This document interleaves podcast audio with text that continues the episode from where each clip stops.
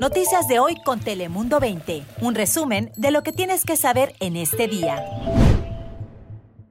Hola, ¿cómo está? Le saluda Lisette López. Hola, y te saluda la meteoróloga Ana Cristina Sánchez. Y Cris Cabezas, saludos desde Telemundo 20.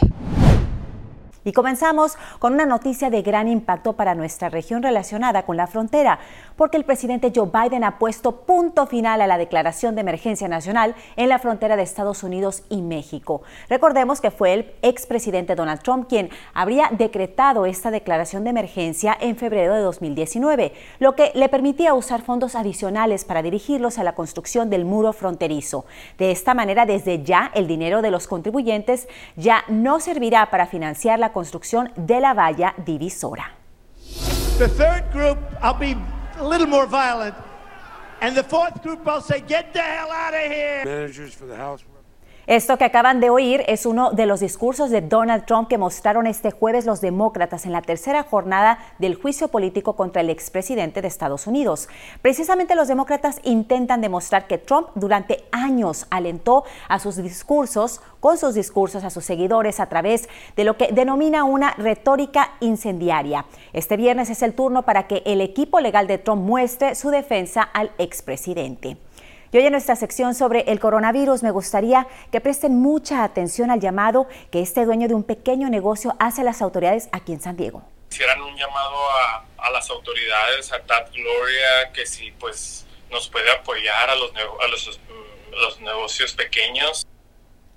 Y bien, es la petición desesperada de Luigi Vera, un dueño de un pequeño negocio que como tantos otros se han visto durante muy afectados durante esta pandemia. Su comercio de ropa en la zona de Hillcrest, al no considerarse esencial, tuvo que cerrar por más de dos meses en el pasado 2020. Ahora ya está abierto, pero hay un problema incluso mayor, señala, la falta de clientes. Afirma que su clientela ha bajado de un 100 a un 40%. Él solo pues es un ejemplo más de la dureza con la que la pandemia ha sacudido a las pequeñas empresas. Yo no quería estar ahí sentado nomás viendo a ver cuándo va a llegar una solución. Yo quería ser parte de la solución. Ese es el sentido mensaje de sacrificio de Julián Espina, uno aunque no lo parezca, pues uno de muchas personas como nosotros que le debemos tanto a él y a miles como el que pues han decidido trabajar como voluntarios en los centros de vacunación de nuestra región. Concretamente, Julián, escuche, está trabajando en el centro de vacunación ubicado en Chula Vista y muchos como él han decidido regalar su tiempo libre para ayudar a los demás necesitados. Trabaja hasta 12 horas diarias, ¿eh? Es voluntario, recuerde, todos los días desde pues hace ya tres semanas. Una labor admirable y tremendamente necesaria en estos momentos de pandemia echando porras. Hay mucho miedo en la comunidad, en las comunidades totalmente, especialmente en las comunidades latinas. Y esas son las palabras del director de la Clínica Comunitaria de Vista, esa clínica en la que el 60% de los pacientes son latinos. Está colaborando con autoridades estatales ya que buscan recibir directamente la vacuna procedente del Estado y distribuirla en las comunidades más vulnerables. Esto significaría que buscan dar la oportunidad de obtener la vacuna a personas sin seguro médico y sin importar el estatus migratorio de la misma.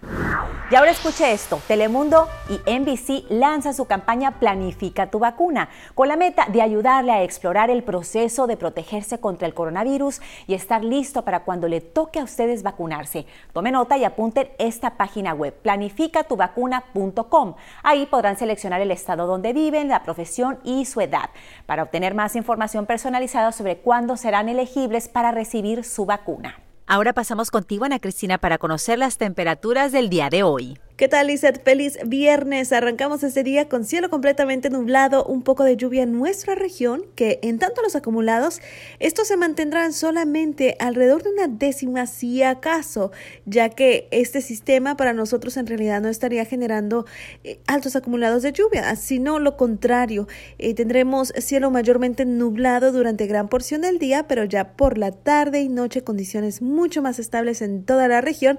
Eso sí, fuertes vientos para el día de mañana al este de nuestra región. Hay que tener esto en cuenta. Será una noche fría, pero hoy incluso las temperaturas máximas estarían alcanzando alrededor de 16 grados centígrados. Mañana 17 grados centígrados en Tijuana al interior de nuestro condado solamente en el rango de los bajos 60.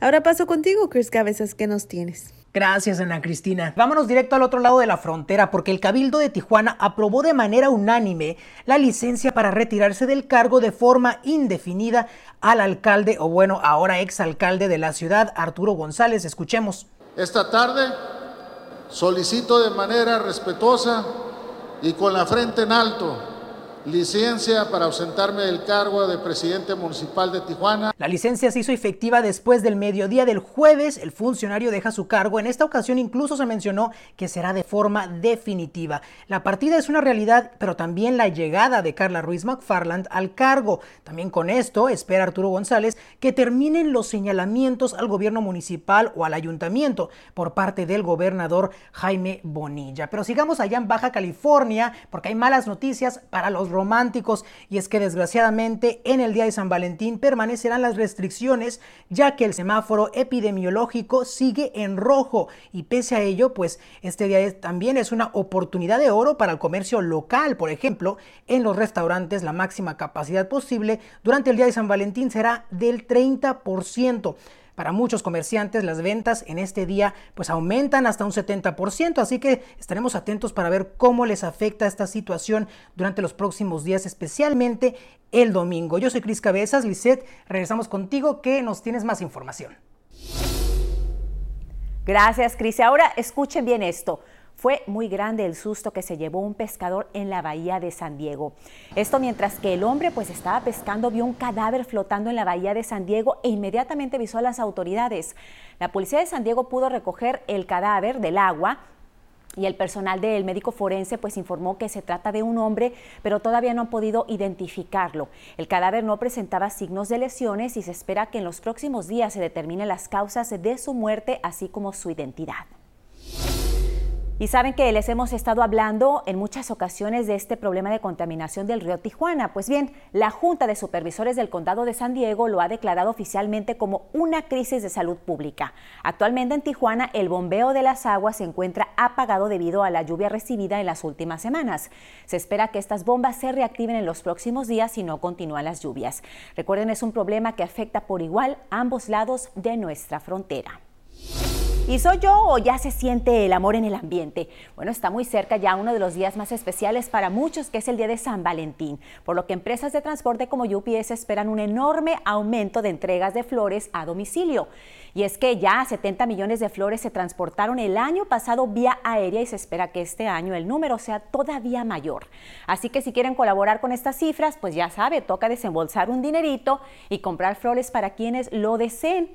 O para ustedes mismos, ¿por qué no? Espero que a mí no me toque comprar mis propias flores, pero bueno, si así lo hace usted, un buen día de San Valentín. Yo soy Lizeth López y recuerde que tenemos mucha información en todas nuestras plataformas. Noticias de hoy con Telemundo 20. Suscríbete para recibir alertas y actualizaciones cada día.